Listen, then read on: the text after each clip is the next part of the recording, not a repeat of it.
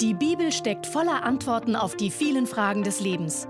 Baylis Conley hat es selbst erlebt und erklärt dir das Wort Gottes verständlich und lebensnah. Ich möchte heute über etwas sprechen, das ich sehr spannend finde. Einige Aussagen von Jesus werden nur im Johannesevangelium überliefert. Wir finden sie nicht in den anderen drei synoptischen Evangelien, aber Johannes berichtet von sieben Ich bin Worten von Jesus.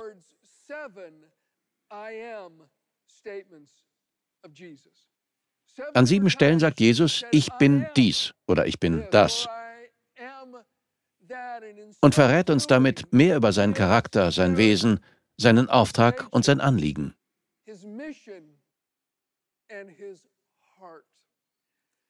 Wir wollen uns heute ein paar dieser Worte anschauen. Das erste finden wir in Johannes 8, Vers 12. Da steht, Jesus redete nun wieder zu ihnen und sprach, ich bin das Licht der Welt. Wer mir nachfolgt, wird nicht in der Finsternis wandeln, sondern wird das Licht des Lebens haben. Ich bin das Licht der Welt. Und im nächsten Kapitel in Johannes 9, Vers 5 sagt er, Solange ich in der Welt bin, bin ich das Licht der Welt. Das Lamm Gottes, das die himmlische Stadt in der Welt dort oben erleuchtet, ist auch das Licht dieser Welt hier unten. Als Jesus nach Kapernaum kam, wurde dem Matthäusevangelium zufolge eine Prophezeiung aus dem Buch Jesaja erfüllt. Matthäus sagt Folgendes über Jesus, als er in die Gegend von Kapernaum kam. Wir lesen in Matthäus 4, Vers 16. Das Volk, das in Finsternis saß, hat ein großes Licht gesehen. Und denen, die im Land und Schatten des Todes saßen, ist Licht aufgegangen. Als Jesus kam und predigte, heilte und Wunder vollbrachte, strahlte damit ein großes Licht in ihre Finsternis hinein und zeigte ihnen, wie Gott ist. Es beleuchtete, wie Gott wirklich ist. Und in der Bibel heißt es in Hebräer 1, Vers 3, der Sohn, das ist Jesus, der Sohn spiegelt die Herrlichkeit Gottes wider und alles an ihm ist ein Ausdruck des Wesens Gottes. Er ist sein Spiegelbild. Wenn wir Jesus sehen, sehen wir den Vater. Wenn wir Jesus hören und sehen, werden uns das Wesen, der Charakter und die Absichten des Vaters offenbart. Jesus zeigt uns im Zusammenhang mit seiner Aussage, ich bin das Licht der Welt, zwei Dinge über die Absichten Gottes. Und das sind Vergebung und Heilung.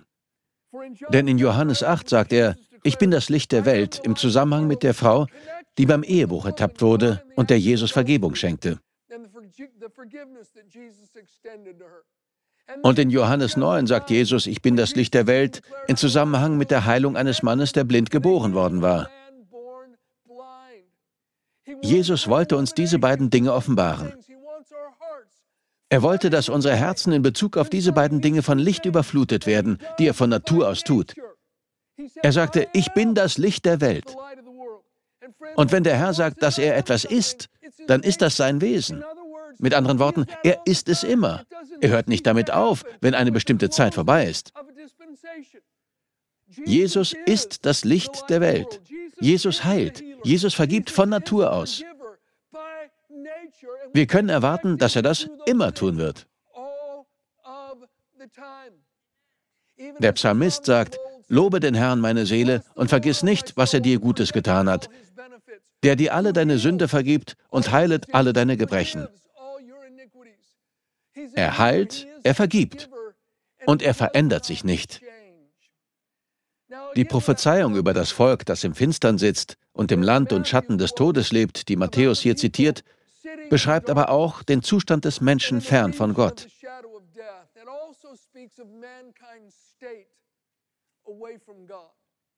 Der Mensch ist geistlich durch die Finsternis von Gott getrennt und abgeschnitten. In Epheser 5, Vers 8 steht, denn ihr wart früher Finsternis, nun aber seid ihr Licht in dem Herrn. Als der Apostel Paulus von seinem Bekehrungserlebnis und dem Auftrag erzählt, den der Herr ihm gegeben hat, berichtet er, dass Jesus zu ihm sagte, ich rette dich von den Juden und den Heiden, um dich jetzt zu ihnen zurückzusenden. Und Jesus sagt in Apostelgeschichte 26, Vers 18 zu ihm, ich sende dich zu ihnen, um ihre Augen zu öffnen, dass sie sich bekehren von der Finsternis zum Licht und von der Macht des Satans zu Gott, damit sie Vergebung der Sünden empfangen und ein Erbe unter denen, die durch den Glauben an mich geheiligt sind, dass sie sich bekehren von der Finsternis zum Licht. Als ich etwa 16 war, ließen ein Freund und ich uns einmal von jemandem in die St. Gabriel Berge bringen. Wir hatten unsere Rucksäcke und Angelruten dabei und wollten etliche Kilometer in die Berge hineinwandern, am Flussufer ein Lager aufbauen, den ganzen Tag angeln, dort übernachten, die Fische kochen, die wir gefangen hatten, noch einen Tag lang angeln und dann zu einer bestimmten Zeit zurückwandern, wo man uns wieder abholen würde.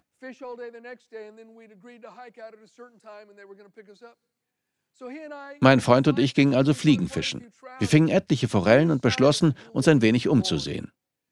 Also ließen wir unsere Angelruten im Lager und kletterten in den umliegenden Hängen umher. Dabei fanden wir ein altes Bergwerk. Es war wahrscheinlich um die 100 Jahre alt und seit 70 oder 80 Jahren nicht mehr in Betrieb. Für uns als 16-jährige Burschen war das ein seltener Fund.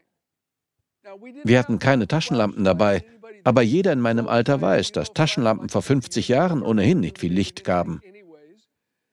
Aber ich hatte in meiner Angelweste eine kleine Schachtel Streichhölzer. Also sagte ich, los, komm mit. Wir gingen in den Stollen und merkten als erstes, dass es rutschig und feucht war. Als wir um eine Kurve bogen, konnten wir das Licht vom Eingang nicht mehr sehen. Also zündeten wir ein Streichholz an. Es brannte herunter und verbrannte mir die Finger. Ich zündete das nächste an. Und wir gingen immer weiter. Irgendwann sagte mein Freund, ich will nicht weitergehen. Ich sagte, gut, dann warte hier. Das gefiel ihm gar nicht. Hier im Dunkeln? Ich sagte, ja, ich komme wieder. Ich musste wissen, was dort drin war. Ich zündete ein Streichholz nach dem anderen an und ging immer tiefer hinein. Als ich wieder eins anzündete, sah ich plötzlich direkt vor mir einen tiefen Schacht, der senkrecht nach unten führte. Ich zündete ein Streichholz an und ließ es fallen. Es fiel immer weiter und weiter. Ich hörte nie, wie es aufprallte. Es verschwand einfach. Und als es verlöschte, stand ich in dieser tiefen Dunkelheit, in der ich meine Hand nicht vor den Augen sehen konnte. Und mir wurde schwindlig. Ich wusste, dass ich am Rand dieses endlosen Schachtes stand und hätte mich am liebsten irgendwo festgehalten. Also zündete ich wieder ein Streichholz an, drehte mich vorsichtig um und ging zurück. Und schließlich gelangten wir wieder ans Tageslicht. Dieses Erlebnis ist eine gute Beschreibung für den Zustand der Menschheit. Sie steht buchstäblich am Rand eines Abgrunds und droht in eine Ewigkeit ohne Gott zu stürzen. Deswegen müssen wir das Evangelium von Jesus predigen, damit ihnen die herrliche Wahrheit klar wird und sie in das Licht von Gottes Reich führen kann.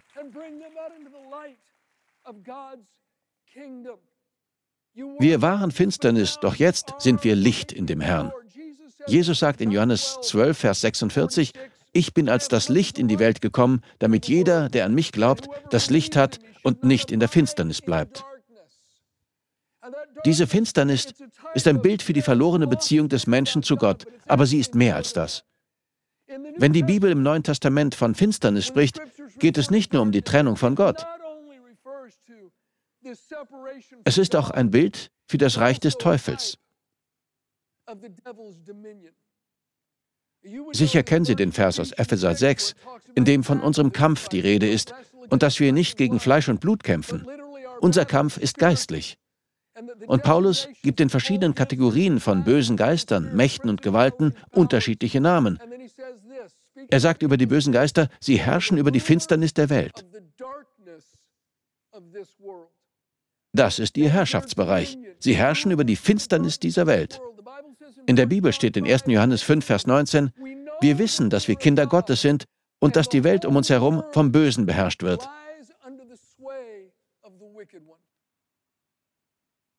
Die Welt weiß es nicht, aber der Bibel zufolge ist sie nicht nur von Gott getrennt, sondern steht auch unter dem Einfluss der Herrschaft der Macht des Bösen. Aber hier ist die gute Nachricht. Ich lese Ihnen Kolosser 1, Vers 13 vor. Denn er, der Vater, hat uns aus der Gewalt der Finsternis befreit und hat uns in das Reich versetzt, in dem sein geliebter Sohn regiert. Alle, die Jesus angenommen haben, sind versetzt worden. Wir sind aus der Gewalt des Bösen befreit worden, mein Freund, aus der Gewalt der Finsternis. Ich bin versetzt worden. Ich stehe nicht mehr unter der Gerichtsbarkeit des Teufels, nicht mehr unter der Herrschaft der Finsternis. Ich bin versetzt worden. Ich bin von seiner Macht befreit. Der Teufel hat genauso wenig Macht über ein Kind Gottes wie der Pharao über Israel, nachdem das Heer des Pharao im Roten Meer ertrunken war. Wir sind herausgeholt worden. Und es wird noch besser. Als Gläubige sind wir jetzt diejenigen, die Macht haben. Jesus sagt zu seinen Jüngern in Lukas 10, Vers 19, siehe, ich habe euch die Macht gegeben, auf Schlangen und Skorpione zu treten und über die ganze Kraft des Feindes, und nichts soll euch schaden. Ich habe euch die Macht gegeben über die ganze Kraft des Feindes.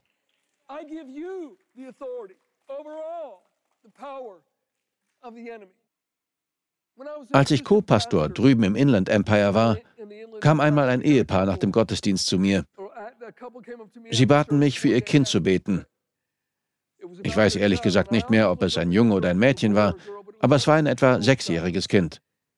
Sie erzählten mir, wir bringen unser Kind jeden Abend ins Bett und es schläft wunderbar, aber dann wacht es mitten in der Nacht auf und schreit, ist vollkommen verstört und lässt sich nicht beruhigen. Wir müssen es festhalten und es schluchzt. Es hat panische Angst. Und wir können nichts daran ändern. Sie sagten, es passiert jede Nacht. Das zerreißt unsere Familie. Wir wissen nicht, was wir tun sollen. Und während sie mir die Geschichte erzählten, hörte ich den Heiligen Geist in meinem Herzen flüstern, das ist ein Geist der Angst. Du musst ihn vertreiben. Ich sagte, beten wir. Wir nahmen uns an den Händen und ein Mann, der dabei stand, nahm auch unsere Hände. Wir beteten ein ganz einfaches Gebet. Und zum Schluss sagte ich etwas wie, Du Geist der Angst, der dieses Kind quält, ich befehle dir damit aufzuhören, verlass dieses Haus im Namen von Jesus. Und das war's. Das Paar bedankte sich und ging. Als sie gegangen waren, sagte der andere Mann, der mit uns gebetet hatte, Bayless, als du gebetet hast, hatte ich eine Vision. Ich fragte wirklich, was hast du gesehen? Und er sagte, als du angefangen hast zu beten, war ich auf einmal im Zimmer dieses Kindes. Die Bettdecke lag zusammengeknüllt auf dem Bett. Als du den Geist der Angst angesprochen hast, setzte sich auf einmal ein abscheuliches kleines dunkles Wesen im Bett auf und schaute genau dorthin, von wo deine Stimme kam. Und als du den Namen Jesus gesagt hast, kam eine Art Lichtball durchs Fenster und traf dieses Wesen. Und auf einmal war es weg. Ich sagte, coole Vision. Aber es muss sich auch in der Praxis zeigen. Warten wir ab. Eine Woche später kam die Familie wieder zu mir und sagte, etwas hat sich verändert. Unser Kind hat jede Nacht durchgeschlafen. Es ist nie mehr voller Angst aufgewacht. Es ist vorüber. Sie wurden nie mehr davon heimgesucht. Wir sind also nicht nur von der Herrschaft der Finsternis befreit, sondern haben auch Macht über sie. Diese Familie war gläubig, sie waren Kinder Gottes. Aber was ist mit denen, die nicht zu Gottes Familie gehören? Nun, wir verstehen sicher, dass der Teufel nicht will, dass sie das Evangelium verstehen und daran glauben. Genau das steht in der Bibel. Paulus schrieb es an die Korinther. In 2. Korinther 4, Verse 3 und 4 sagt er, wenn die gute Botschaft, die wir verkünden, für jemanden wie hinter einem Schleier erscheint, zeigt das nur, dass er verloren ist. Der Satan, der Gott dieser Welt, hat die Gedanken der Ungläubigen so verblendet, dass sie das herrliche Licht der Botschaft nicht wahrnehmen können. Damit bleibt ihnen unsere Botschaft über die Herrlichkeit von Christus, der das Ebenbild Gottes ist, unverständlich. Er sagt hier, Satan hat die Gedanken der Menschen verblendet, die verloren sind. Deswegen, schreibt er, können sie es nicht verstehen.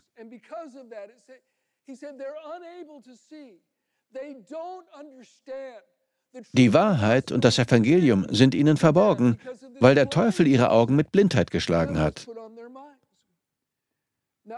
Doch ich glaube, dass diese Finsternis und diese geistliche Blindheit durchbrochen werden können, wenn wir beten und unsere Macht über die Finsternis nutzen. Dann können sie das herrliche Licht des Evangeliums sehen. Denken Sie einmal darüber nach. Paulus schreibt noch etwas anderes an die Korinther, eine Gruppe Menschen, zu denen Gott ihn geschickt hatte, um ihnen die gute Nachricht zu bringen. In 2. Korinther 10, Vers 13 schreibt er, wir werden nicht mit einer Vollmacht angeben, die wir gar nicht besitzen.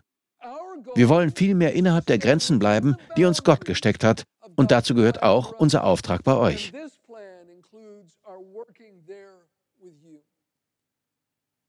Er sagt hier, dass wir nicht überall und bei jedem Menschen Vollmacht haben. Wir sollen innerhalb der Grenzen bleiben, die Gott uns gibt. Aber bei euch haben wir eine gewisse Vollmacht, weil wir zu euch gesandt worden sind. Wir alle haben unsere Aufgaben und unseren Einfluss- und Machtbereich.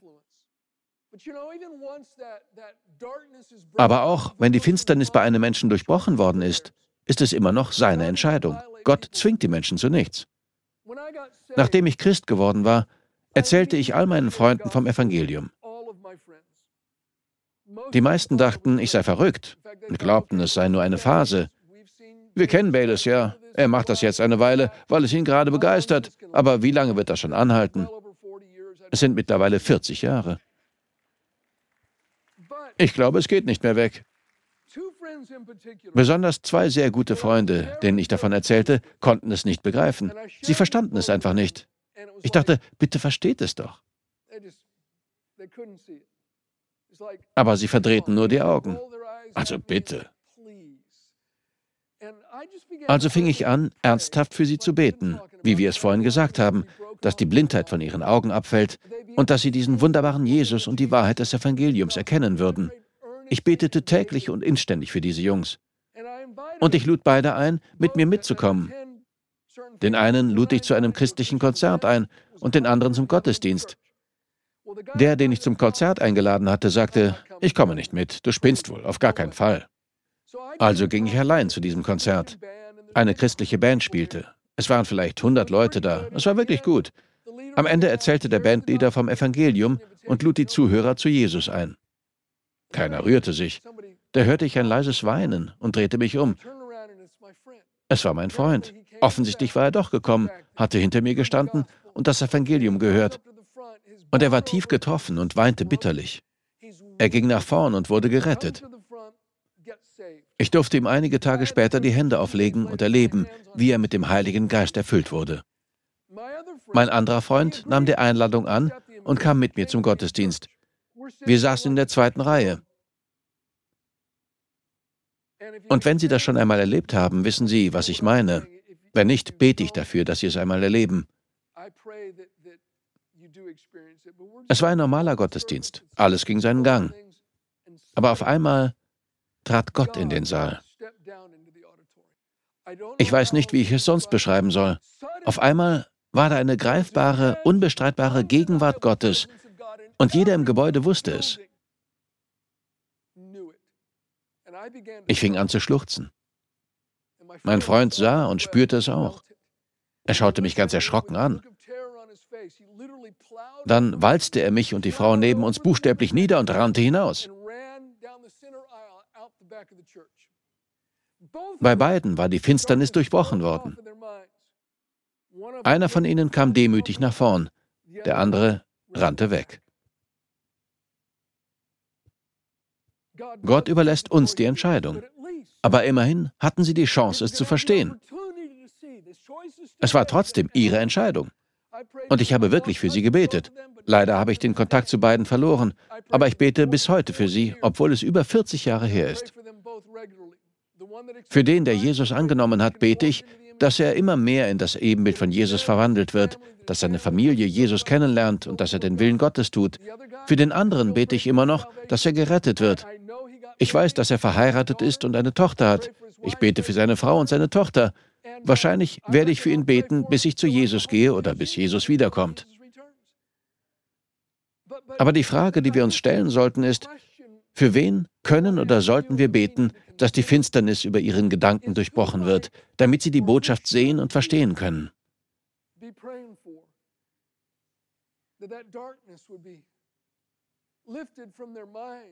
Vielleicht haben wir nicht überall und bei jedem diese Vollmacht, aber wir haben Vollmacht. Gott schickt uns zu bestimmten Personen und möchte, dass wir für sie beten, damit sie die Chance bekommen, das Evangelium ohne diese geistliche Blindheit zu sehen, mit der sie geschlagen sind. Wir haben da eine Aufgabe. Wenn Sie eine Bibel dabei haben, können Sie jetzt Johannes 6 aufschlagen. Wir wollen uns noch ein zweites Ich bin-Wort von Jesus anschauen. In Johannes 6, Vers 35 steht, Jesus sprach zu ihnen, ich bin das Brot des Lebens. Wer zu mir kommt, wird nicht hungern. Und wer an mich glaubt, wird nie mehr dürsten. Gehen wir weiter zu Johannes 6, Vers 51. Da sagt er, ich bin das lebendige Brot, das aus dem Himmel herabgekommen ist. Wenn jemand von diesem Brot isst, wird er leben in Ewigkeit. Das Brot aber, das ich geben werde, ist mein Fleisch für das Leben der Welt. Ich bin das Brot des Lebens. Ich bin das lebendige Brot, das aus dem Himmel herabgekommen ist, und das Brot, das ich gebe, ist mein Fleisch. Brot wird aus Korn hergestellt. An einer anderen Stelle im Johannesevangelium in Kapitel 12 vergleicht Jesus sein Leben mit einem Weizenkorn. Bevor es zu Brot werden kann, muss dieses Weizenkorn geschlagen, zerquetscht und zermalmt werden. In der Bibel steht über Jesus, dass er für unsere Vergehen durchbohrt und für unsere Sünden zerschlagen wurde. Er wurde gemartert und gequält. Er wurde buchstäblich unter dem Gewicht der Sünden der Welt zermalmt. Warum musste dieses Weizenkorn, das aus dem Himmel herabgekommen ist, geschlagen, zerquetscht und zermalmt werden? Weil die Welt in einer geistlichen Hungersnot steckte. Männer und Frauen starben, weil ihnen Brot, weil ihnen Leben fehlte. Und der leidende Retter, unser kostbarer Herr Jesus, wurde geschlagen, gegeißelt und ans Kreuz genagelt, um zum Brot des Lebens für die ganze Menschheit zu werden. Dieses eine Weizenkorn brachte genug Brot für die Menschen aller Völker, Nationen, Stämme und Sprachen, damit sie ewiges Leben haben können. Jesus sagte, ich bin das Brot des Lebens. Aber im Zusammenhang damit sagte er auch noch etwas anderes. Er sagte, ich bin das Brot des Lebens. Wer zu mir kommt und an mich glaubt, wird nie mehr Hunger und Durst haben. Mit anderen Worten, Jesus sagt, ich bin genug. Wenn du zu mir kommst, brauchst du nichts anderes mehr. Du musst die Lehre in dir nicht mehr mit noch anderen Drogen, einem anderen Freund, einer anderen Freundin, mit Geld, mit Dingen, mit Religion oder mit Abenteuern füllen. Jesus ist genug. Jesus reicht aus.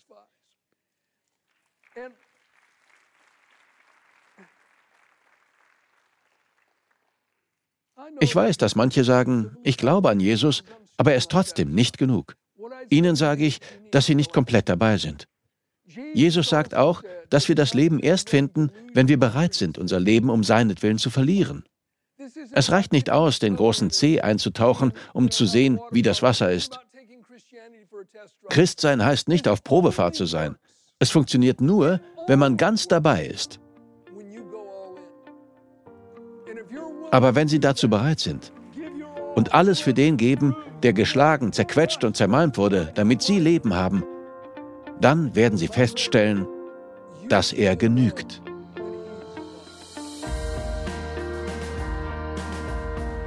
Wir danken dir fürs Zuhören. Weitere Predigten sowie eine tägliche Andacht von Baylis findest du kostenlos auf baylis-conley.de. Gott segne dich.